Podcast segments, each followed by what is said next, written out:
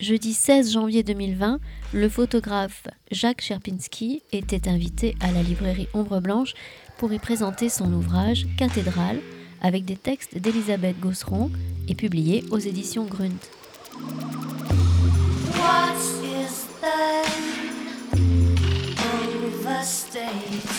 Jacques Sierpinski vient de me dire que ça fait drôle d'être de ce côté de, de la salle, en fait, puisqu'il vient souvent assister à, nos rencontres photographiques. Donc, euh, merci, Jacques, d'avoir accepté cette invitation sur euh, ce magnifique euh, livre écrit à quatre mains, en fait. Enfin, il y a les photos et le texte, bien sûr. Alors, on n'aura que ta présence ce soir. Merci, c'est vraiment un livre. Malheureusement, parce que c'est vrai que les textes sont, sont, très bien et j'ai appris plein de choses. Voilà, et donc, euh, bien dommage, mais vous aurez l'occasion, j'espère, de consulter ce livre. Et de toute façon, avec Dominique, euh, effectivement, nous, allons entendre quand même ce texte, euh, j'espère. Et en tout cas, tu vas nous en parler aussi, Dominique. Enfin, vous allez nous en parler. Donc voilà, une petite heure d'écoute. Et puis, bien sûr, vous poserez toutes les questions que vous souhaitez. Je vous laisse la parole, messieurs. Merci. Bonsoir. Euh, bonsoir Jacques Serpinski. Bonsoir. selon la formule consacrée, on ne présente plus euh, Jacques Serpinski euh, dans le milieu de la photographie toulousain, puisque bon, il a énormément de casquettes autour de la photographie à Toulouse et au-delà. c'est d'abord bon, un photographe illustrateur hein, qui a parcouru le monde entier pour réaliser des photographies de commande. Mais euh, on peut dire Jacques Serpinski a cette spécificité d'avoir euh, une pratique de photographe illustrateur, photographe reporter, mais euh, aussi de photographe auteur, qui est une notion quand même qu'il faut aussi, qui est importante aujourd'hui en photographie, c'est-à-dire que bon, c'est pas seulement répondre à des commandes, c'est aussi initier un projet et c'est aussi bah, élaborer un style d'image. donc photographe. C'est quelqu'un qui a aussi euh, travaillé pour les autres hein, et qui continue, puisque c'est l'animateur, le directeur depuis maintenant plus de 10 ans, 12 ans. 17 17. Oui, ça nous on prend de l'âge. Hein, on prend de l'âge. Effectivement. Euh, donc, euh, qui dirige le, le, le, festival Manifesto, Hein, qui aide la jeune photographie, les photographes émergents, et que à chaque mois de septembre, on peut rencontrer sur les berges de, de la Garonne, au Pont-Saint-Pierre. Euh, c'est quelqu'un aussi qui a eu euh, pas mal d'actions pour défendre la photographie et défendre les photographes à travers des actions syndicales à l'UPP. Oui, et puis je continue euh, à titre individuel à, défendre la photographie et faire en sorte que les photographes puissent être rémunérés notamment euh, quand on utilise leurs euh, œuvres pour des expositions ou pour des livres, etc. C'est trop souvent, malheureusement, on fait appel au photographe euh, sans penser qu'il a besoin de vivre de son, de son art et de son métier. à ce titre, d'ailleurs, il intervient à l'école de photographie où il, il aide justement les, les, élèves, les étudiants dans cette direction de savoir se défendre par rapport au monde redoutable de ceux qui exploitent les photographes. Euh, ce qui nous amène, comme t'es dit euh, euh, cet après-midi, c'est ce livre, un très très beau livre, qui est un livre, on peut dire, d'actualité, hélas, puisque bon, on sait ce qui est arrivé à une de ces cathédrales que Jacques devait, il va nous le rappeler, photographier, puis qui au mois d'avril a été pris dans les flammes, comme beaucoup d'ailleurs de, de cathédrales. Hein. Il va nous expliquer aussi d'ailleurs comment euh, l'évolution, l'architecture des cathédrales a évolué aussi depuis euh, les XIIe siècles à cause de ces guerres, à cause des incendies, etc., avec toutes les modifications. Euh, tu es, alors pour finir de te présenter, quelqu'un que je qualifierais de spirituel, dans tous les sens du terme, parce qu'il a un sens de l'humour absolument redoutable, mais c'est aussi, euh, c'est aussi quelqu'un qui est attiré justement par la chose spirituelle, puisque le, le, livre précédent que tu as fait euh, chez cet éditeur, portait sur les lieux du sacré, je crois. Les, lieux sacrés en France. Les lieux sacrés en France. Donc, toute tendance confondue, je dirais, puisque j'ai travaillé sur les, les lieux bouddhistes, euh, des synagogues, euh, des cathédrales, des temples. Et donc tout ce qui, en fait, euh, relie le corps à l'esprit. avec cette très belle exposition que tu as présentée au musée Georges Labitte courant 2009, consacrée à Encore. Voilà, un autre, un autre grand site je dirais, où, se manifeste, peut se manifester l'esprit. Voilà. Celui de Bouddha en l'occurrence, hein, mhm. ou de Shiva, puisqu'il y a eu deux périodes, mais bon. Tu n'as pas de préférence, préférence pour les dieux, qu'ils soient catholiques, euh, Non, je crois que j'aime tous les dieux, j'aime tous les dieux et, ensemble, ça me plaît assez. Mhm. Individuellement, euh, on aurait tous des choses à leur reprocher, ne serait-ce que mhm. l'état du monde, mais si on prend tout ça dans la généralité, euh, ben je pense que c'est là où on peut trouver une certaine spiritualité. C'est ma conception de, de cet esprit euh, religieux, par exemple. Mhm. Ou la réflexion que j'ai pu avoir par rapport à ça. Bien, donc ce, ce livre, euh, est-ce que tu peux nous dire comment ça s'est passé? Parce que là, il y a une sélection de 15 cathédrales. Je crois qu'il y en a près d'une centaine, un peu plus d'une centaine en France. Plus de 150. Ouais en activité, il doit y en avoir plus d'une centaine. Je ne sais plus exactement, mais on doit pouvoir trouver euh, le, chiffre exact. Peut-être que Jean-François connaît ça, non? Puisqu'il a l'habitude de travailler sur les cathédrales, notamment. Tu T'as pas compté. voilà. Mais enfin, il y en a beaucoup. Euh, j'ai appris euh, notamment une chose, hein, c'est que pour qu'une cathédrale ait droit à ce titre, il faut qu'il y ait un évêque. Donc euh, il y a énormément de cathédrales qui n'ont plus d'évêques. Donc théoriquement, elles, sont, elles ne font plus partie de, des cathédrales, notamment euh, par exemple dans notre région, euh, Saint-Bertrand de Comminges qui est une cathédrale, mais comme il n'y a plus d'évêques, théoriquement, c'est plus une cathédrale. Ah, donc, elles perdent leur, statut de cathédrale à partir moment elles n'ont plus l'évêque Oui, théoriquement, elles perdent son statut. J'ai appris une chose, mais que bon nombre d'entre vous devez connaître aussi, c'est que Cathédrale, ça vient du mot cathèdre, et la cathèdre, c'était, vous le savez, non? Le siège de l'évêque. Voilà, donc ça, ça, résume un petit peu le, statut de la cathédrale. Après, il y a une cathédrale un petit peu particulière qui est traitée dans le livre, qui est devenue cathédrale et qui n'en était pas une, et qui est pourtant euh, la cathédrale emblématique du monde chrétien, c'est la basilique de Saint-Denis, où, sont, euh, où étaient enterrés tous les rois de France, notamment, et euh, qui est caractéristique par ces gisants qui sont au nombre de mémoire de 73 gisants des rois depuis Dagobert. Le roi Dagobert, Donc, qui a mis sa culotte. C'est voilà. lui. Et il, est, il a effectivement une, une, un gisant qui est très particulier, qui est euh, à l'entrée du chœur, dans, le, dans la basilique Saint-Denis, et qui est euh, un gisant monumental. Euh, mais il y en a plein d'autres. Hein. ceux qui n'ont pas fait le voyage à Saint-Denis, je vous conseille de prendre le RER e depuis Paris et d'aller à Saint-Denis. C'est vraiment extraordinaire. Et c'est un peu la, cathédrale emblématique de, de l'architecture gothique puisque c'est alors c'est pas la première cathédrale. Je t'ai dit, je t'ai dit non, c'est pas à toi. J'ai dit une bêtise à quelqu'un en pensant que c'était que la première cathédrale était la cathédrale de Cologne. En fait, c'est on dit que la première cathédrale était la cathédrale de Sens, que je n'ai que je ne connais pas, que j'ai pas visité, mais euh, à coup sûr la deuxième et la plus emblématique, c'est la cathédrale Saint-Denis, qui a donné ses lettres de noblesse à l'architecture gothique.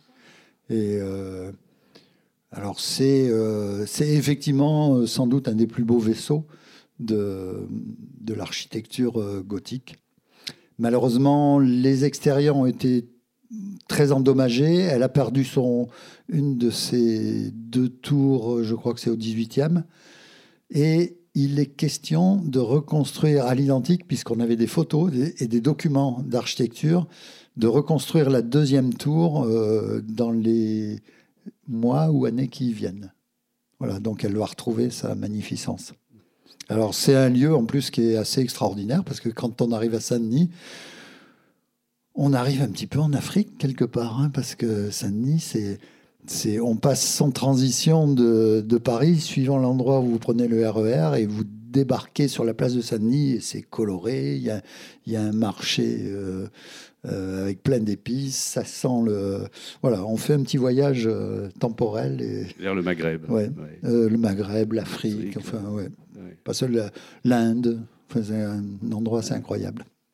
Alors, cette sélection de 15 euh, cathédrales, euh, c'est avec euh, Elisabeth Gosseron que vous avez choisi ou bien c'est l'éditeur? Comment c'est passé? C'est essentiellement l'auteur, donc hmm. Elisabeth Gosseron, et son fil conducteur, en fait, c'était essentiellement les cathédrales qui avaient inspiré les artistes.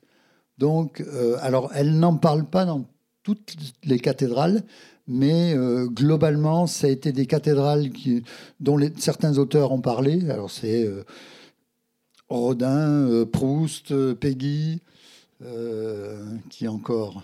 Claudel. Voilà, Claudel, enfin bon, mhm. énormément de gens. Victor Hugo, Victor bien Hugo, sûr. bien sûr, mhm. Notre-Dame de Paris. Mhm. Et puis les, les, artistes qui sont intervenus directement dans les cathédrales. On pense à Chagall notamment. Qui, Pour les vitraux, oui. Alors, oui, les vitraux de Chartres, et puis de, de, Reims, pardon. Et puis une cathédrale que je n'ai pas fait, mais dont les vitraux ont été faits aussi par Chagall, c'est la cathédrale de Metz. Et euh, il y a d'autres vitraux à Reims d'ailleurs qui ont été faits, qui ont été offerts par l'Allemagne pour se faire pardonner d'avoir euh, bombardé la cathédrale, parce que Reims a été bombardée en 14 euh, et a été quasiment entièrement détruite. Et en fait, en 20 ans ou 25 ans, ils ont entièrement refait la cathédrale en recollant les morceaux, en refaisant des têtes, etc. Et euh, c'est un travail époustouflant et c'est une des plus belles cathédrales de. Mais détruite, dont l'ange au sourire. L'ange au sourire. Avec une très belle photographie sous un angle absolument extraordinaire. L'ange au sourire avait, perdu sa tête. Et ah on, oui. on, lui a remis la tête. Mais toutes les statues étaient tombées. Enfin, quand on voit les photos, parce qu'il y a des photos hein, de, de, de, la cathédrale, le, le toit était éventré, la flèche était tombée. Euh, enfin bon, c'était un tas de ruines. Hein, mais c'est assez intéressant. On apprend pas mal de choses dans le livre, notamment. Euh, là, je fais une, transition avec Albi, notamment. Et chose que je ne savais pas, la cathédrale d'Albi, à l'époque de la Révolution, il y a le. Je crois que c'était. Alors, le un des directeurs, enfin une personnalité du directoire du département du Tarn, avait décidé de raser la cathédrale d'Albi pour en finir avec, le, avec cette présence. Euh, c'est stupéfiant. Hein bon, alors c'est vrai que pendant la Révolution, ils ont, ils ont cassé. En fait, on n'a rien inventé. Les, les, gens qui ont détruit les Bouddhas de Bamiyan n'ont rien inventé. Hein. On a fait ça euh, il n'y a pas si longtemps que ça, euh, pendant la période révolutionnaire. Et effectivement, c'est des choses assez surprenantes. Quoi. Et, qu'on retrouve d'ailleurs euh, dans, les travaux que j'ai pu faire à, à. C'est pareil, puisqu'il y a deux, deux, grandes civilisations qui se sont chevauchées parfois et opposées souvent, euh, les, bouddhistes et les hindouistes. Et en fait, euh, en période bouddhiste, on, cassait les statues et vice-versa. Et voire on reconstruisait pour, pas, pour préserver le patrimoine, parce que parfois ça arrivait aussi. Bon, la Révolution, elle a, parfois, elle a, elle a gardé des choses, mais euh, Albi a failli être entièrement détruite. Et la, autre exemple, la Vierge Noire du Puy, qui était une vierge qui est très, très ancienne et qui avait initié les premiers pèlerinages euh, au Puy-en-Velay a été euh, brûlé, euh, je crois que c'est en 1793. Voilà, et c'était une pièce inestimable, bien sûr. Et remplacée par une autre Et remplacée en 1800 et quelques par une Vierge Noire, hmm. et qui a remis au goût du jour en fait, les pèlerinages, et notamment le, la Via Podensis, hein, qui est la, la, voie qui menait à Saint-Jacques-de-Compostelle, qui est une des plus belles voies. voilà. Et euh, donc, ta méthode de travail, bon, c'est un livre, un travail qui a demandé combien de temps à peu près? Alors, c'est un petit peu une prouesse parce que, alors, j'ai eu, euh, quand j'ai eu la commande, j'ai commencé à prendre les contacts. Et un des premiers contacts que j'ai fait, ça avait, été avec euh, l'architecte des bâtiments de France et les responsables de la cathédrale Notre-Dame de Paris. C'était le 11 avril. Et le 15 avril, jour de mon anniversaire, la cathédrale brûlait. Donc, euh, bien évidemment, j'ai changé mon plan. Et j'ai commencé à établir mon, mon, planning. Et je ne sais pas si vous vous souvenez, mais l'an dernier, quasiment à partir du mois d'avril jusqu'au mois de fin juin, début juillet, il a plu tout le temps, tout le temps, tout le temps. Donc chaque fois, ben, je reculais les échéances, parce que bien évidemment, ces lieux qui sont des lieux de lumière, il fallait que la lumière puisse euh, s'exprimer, et, bien souvent, ben, je ne pouvais pas travailler. Donc j'ai repoussé au maximum jusqu'au jour où le, la sortie du bouquin était prévue et planifiée par l'éditeur au mois d'octobre. Donc il fallait qu'à un moment donné, je, me décide. Et le jour où je me suis décidé, il a commencé à faire beau. miracle. Je prends ça comme un miracle, d'autant qu'il me restait plus qu'un mois pour faire 15 cathédrales. Ça veut dire qu'il fallait que je reste deux jours sur chaque cathédrale et que je compte sur une météo favorable.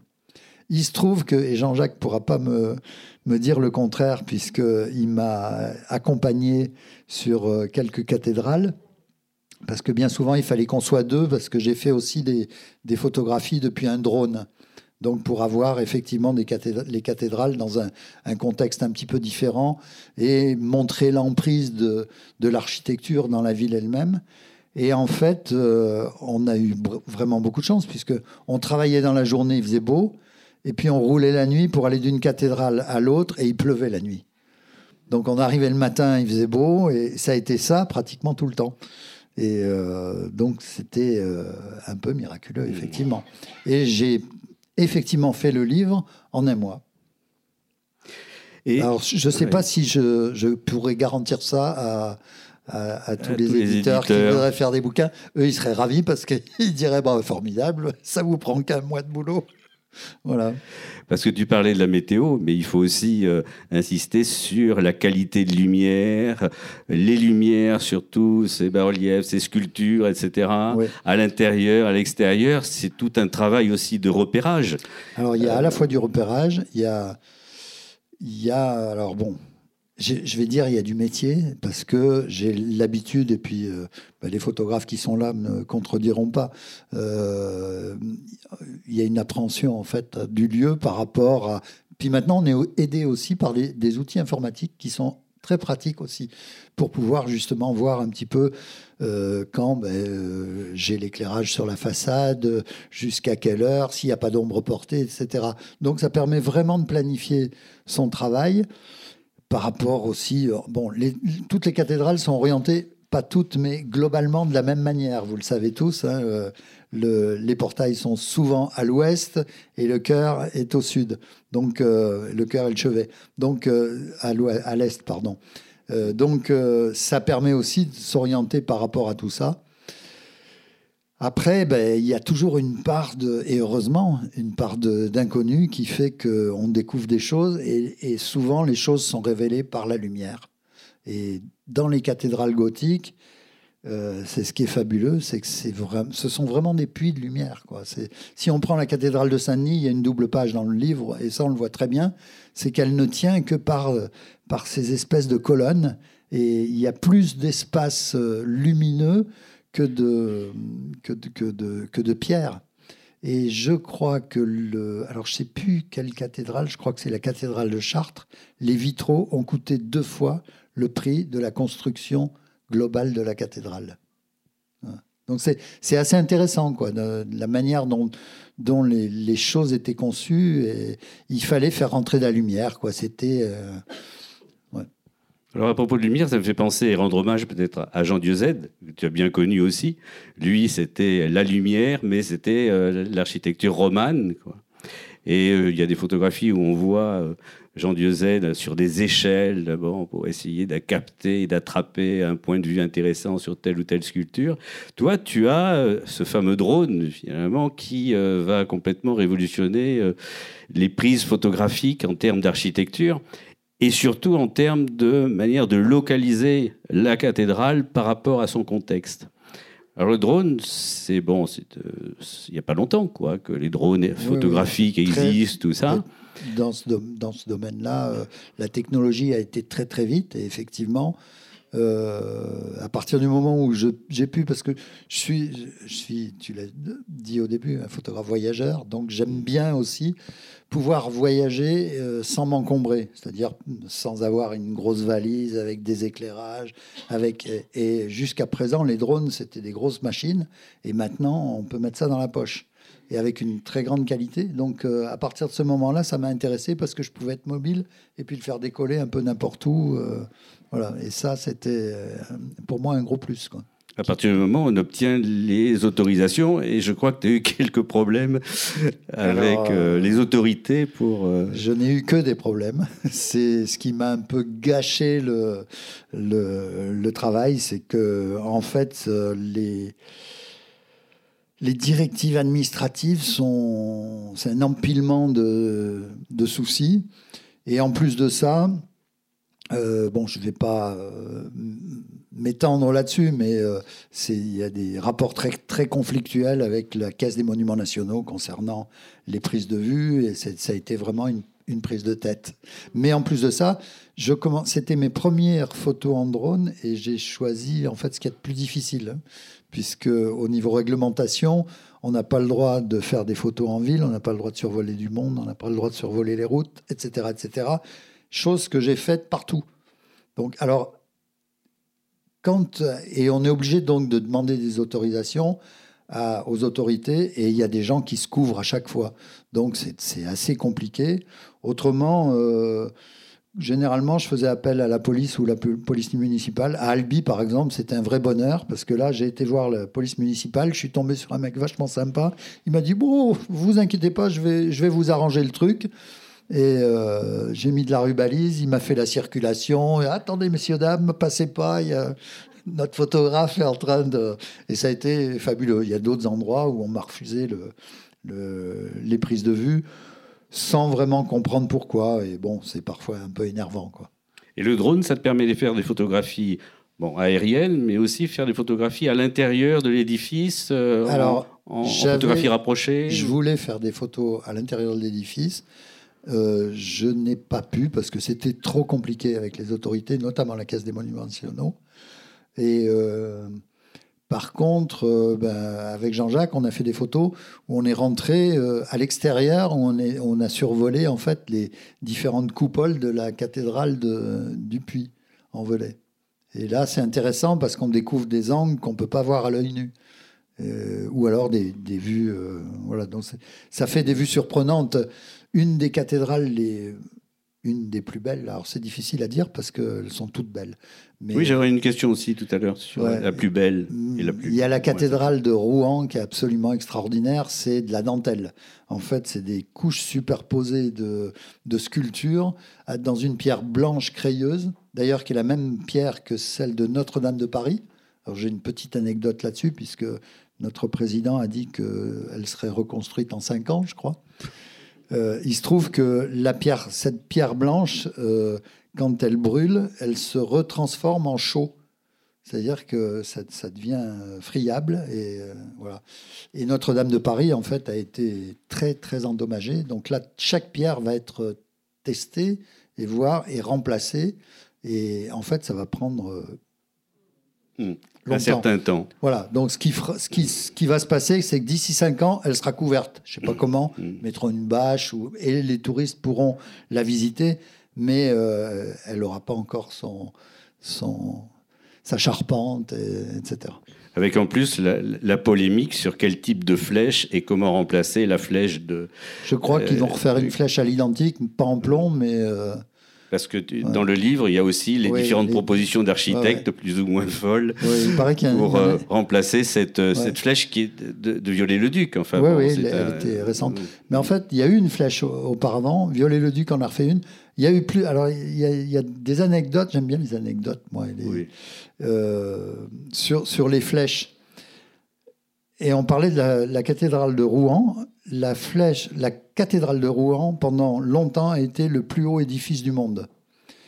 Jusqu'à la guerre de 1870. Et les Allemands, pour, pas, pour montrer leur supériorité, ont rajouté 10 mètres à la flèche de la cathédrale de Cologne, qui est devenue la cathédrale la plus haute du monde. Donc c'était pour euh, montrer euh, leur puissance en fait. Après, il y a eu la Tour Eiffel, donc, et c'est un édifice euh, laïque qui est devenu le plus haut du monde. Et puis les Américains ont, encore été plus haut avec l'Empire State Building. Mais c'est marrant parce que les cathédrales ont toujours eu cette importance dans l'histoire et dans la politique des pays. Pas uniquement au niveau euh, religieux. Alors, la cathédrale d'Albi, c'était ça, hein, puisque c'était montrer la, puissance en fait du pape et, contre les rois, du roi. Hein, puisque c'est ça. Alors, à la fois contre les rois, mais surtout contre les cathares, contre les hérétiques. Mhm. Et, euh, et elle a cette austérité aussi pour essayer de se mettre dans la poche les hérétiques qui était contre le luxe, contre et en fait le seul euh, le, le seul euh, élément architectural sculpté de la cathédrale d'Albi, c'est le portail, c'est le c'est le mmh. porche d'entrée mmh. en fait qui est euh, gothique flamboyant. Et autrement, toute la richesse était à l'intérieur. Parce que quand on arrive à l'intérieur, mais ça c'est c'est plus vieux que l'édifice lui-même, mais ça a été une volonté de l'évêque de faire en sorte que ben, comme comme la plupart des gens étaient des mécréants, ils n'auraient pas à voir la beauté du monde. Et en fait, mhm. la beauté du monde, on l'a réservée aux croyants. croyants. Mhm. Mais, alors, il y a plein de polémiques aussi sur la cathédrale d'Albi, puisque c'est la dernière qui a conservé un jubé. Et dans plus aucune cathédrale, on ne trouve de jubés. Il y en a dans des abbayes, il y en a, mais encore très peu, parce que la plupart ont été détruits. Et la première chose qui devait être détruite d'ailleurs au titre de, de, de la de l'égalité. C'est-à-dire que le clergé devait être avec les, avec les, avec les fidèles, mmh. euh, alors que là, le jubé séparait en fait les, les fidèles du, clergé qui étaient. Et à Albi, c'est flagrant, quoi, euh, la, la, manière dont c'est fait. Alors, la plupart des cathédrales gothiques, évidemment, elles sont du, du 12e. Mais il y a aussi deux cathédrales dans le livre qui datent du 19e siècle, à Marseille et, à Nice. Et à Nice, plus tard euh, encore. Plus tard. Nice, c'est euh, oui, c'est 20e même. Hein. Mmh. Mmh. Et euh, en fait, alors, il y a une des dernières cathédrales. Non, il y en a une d'autres, puisqu'il y a les cathédrales nouvelles d'Evry et de. Il y en a une autre, je sais pas. Lille aussi, qui a été. Alors Lille, c'est une base ancienne, mais toute la façade est moderne euh, et la cathédrale d'Evry, bah, elle date des années 70, je crois. Euh, et on devait les traiter d'ailleurs, et puis je sais pas, l'éditeur a, pas souhaité qu'elles apparaissent dedans. J'ai trouvé ça dommage, c'était bien de montrer un petit peu le. Mais euh, effectivement, il y a la cathédrale La Mayor à Marseille, mmh. qui est bâtie sur des plans byzantins. Et euh, alors on retrouve cette architecture, mais alors que celle-ci est du 12e, hein, c'est la cathédrale de Saint-Front de Périgueux, qui elle ressemble véritablement euh, à, une cathédrale, à une, ouais, une église byzantine. Et puis celle qui est extraordinaire, euh, qui ressemble à, la cathédrale qu'on peut retrouver sur la place Rouge à Moscou, qui est en fait à l'origine un mausolée en l'honneur du fils du tsar qui est mort euh, à Nice. Hmm. Et euh, donc, qui a été enterré dans le jardin de la villa du tsar. Et en son honneur, le tsar a construit une cathédrale qui est la plus grande cathédrale orthodoxe hors de Russie et qui est somptueuse. Hein. Une cathédrale hmm. avec des bulbes euh, dorés, enfin avec tout le luxe et le faste de, de du rite orthodoxe. Le rite orthodoxe, c'est des blancs, quoi, fait des Russes blancs. Et il y a, euh, alors comme dans, dans, tous les lieux, dans la plupart des grandes cathédrales comme ça, il y a des, euh, des objets un petit peu extraordinaires. Et à, à, dans la cathédrale orthodoxe de Nice, il y a un tableau, je suis désolé, j'ai oublié le nom, mais ce tableau euh, a été redécouvert, a été complètement noirci et il s'éclaircit au fil du temps. Donc plus le temps passe et plus le tableau se nettoie. C'est assez extraordinaire. Alors, il y a, d'autres euh, exemples, d'autres lieux comme ça, euh, qui sont assez magiques. Alors, C'est à Chartres, je crois. Il y a euh, le voile de la Vierge. À Chartres Vous permettez que je reprenne mes notes? Je sais plus, je, mélange un peu parce qu'il y a, il y a tellement de choses. Euh, oui, c'est ça, le voile de la Vierge. Le voile de la Vierge qui a été, euh, daté au carbone 14 et qui date effectivement du 1er siècle. C'est assez extraordinaire ça. Et il a été conservé jusqu'à la Révolution euh, entièrement. Et puis, à la Révolution, ils ont ouvert la chasse qu'il contenait. Et en fait, euh, ils l'ont découpé en morceaux et ils en ont fait plusieurs reliques. Ce qui est un peu dommage, mais bon, il reste toujours un grand morceau de, voile qu'on peut, qu'on peut voir. Je trouve ça très émouvant. Et euh, voilà, dans chaque lieu comme ça, il y a des, choses qui nous ramènent à, l'histoire et, et, à, l'histoire du christianisme. Mmh. Et donc, dans chacun de ces portraits de cathédrales, parce que bon, ce sont des portraits, puisque tu prends sous différents angles, justement, euh, ces cathédrales. Donc, tu as travaillé en amont pour savoir, bon, effectivement, les choses intéressantes à, photographier. Et donc, tu es arrivé, puisque tu travaillais très rapidement, 48 euh, heures euh, par. par oui, c'est ça. Donc, il y a un, gros travail de documentation en amont pour avoir à photographier ce. ce... Alors, je comptais, justement, je comptais sur les alors, il y en a certains qui m'ont aidé, hein, sur les gens qui étaient euh, en charge des cathédrales, les sacristains, etc. Mais euh, euh, j'ai eu tellement de difficultés avec, avec les, les institutions qu'à la fin, je disais plus rien et puis je menais ma petite barque moi-même et j'allais à la découverte de, des lieux. Bon, deux jours, c'est court, mais dans un seul lieu, on peut quand même voir pas mal de choses. Et il y a des il y a des choses extraordinaires. Il y a souvent les architectes laissaient leurs pattes aussi euh, du travail qu'ils effectuaient, notamment à la cathédrale Saint-Front à Périgueux. Le, couvreur a fait une tuile où il s'est représenté, où il y a un visage comme ça qui est euh, sur une tuile. Alors si on ne le sait pas, ben, vous pouvez passer vraiment dessus euh, sans, le voir. Et euh, à, la cathédrale de Strasbourg, un des piliers de la cathédrale, il y a sur, le, sur le, la base du pilier, il y a un petit chien qui est dessiné en boule qui est en train de dormir. Et c'était le chien de l'architecte. Je trouve ça génial.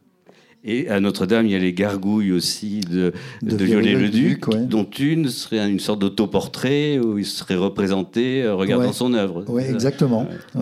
Alors, il, avait une euh, haute considération de lui-même, hein, puisqu'il s'est représenté même en statue. Oui, c'est ça. Puisqu'une des statues, euh, voilà. C'est pour ça qu'il y a plein de choses intéressantes bon, avec le texte donc d'Elisabeth euh, Gosseron. On apprend énormément de choses. Il y a des citations donc de tous ces, ces écrivains, ces peintres, et qui parlent justement de leur relation, de leur rapport à, euh, aux cathédrales. Et puis il y a, il y a aussi, c'est vrai que Viollet-le-Duc, euh, c'est quand même quelqu'un qui a été contesté hein, enfin, par un certain nombre d'architectes qui ont trouvé... à Albi notamment. Parce qu'à Albi, il avait fait construire des petites mm. tourelles euh, et on en a conservé une qui est euh, au chevet. Et autrement, euh, il y avait des tourelles sur tout le long et il avait fait des machicoulis. En fait, il avait renforcé cet aspect défensif de la cathédrale, mais qui lui donnait, qui lui a enlevé cette, ce côté absolument épuré. Et, et là, il a été vraiment contesté et on, on a détruit en fait ce qu'il avait fait. Justement, à ce sujet, j'ai une petite dissertation que tu vas me faire en cinq minutes, comme ça, qui est une citation que j'ai trouvée donc dans le livre de Viollet-le-Duc pour se défendre effectivement de l'accusé finalement de s'approprier un peu l'architecture.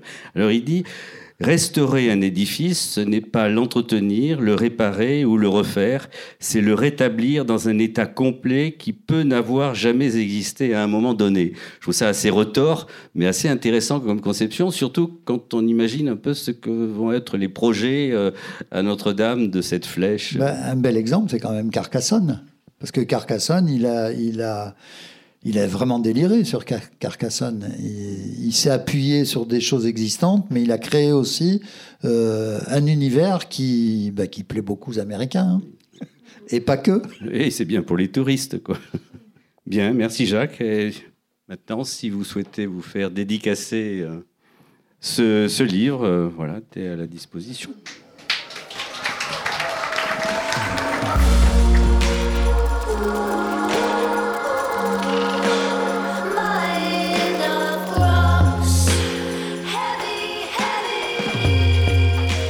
S'agissait d'une rencontre avec le photographe Jacques Cherpinski à la librairie Ombre Blanche le 16 janvier 2020 pour la parution de son ouvrage Cathédrale aux éditions Grunt.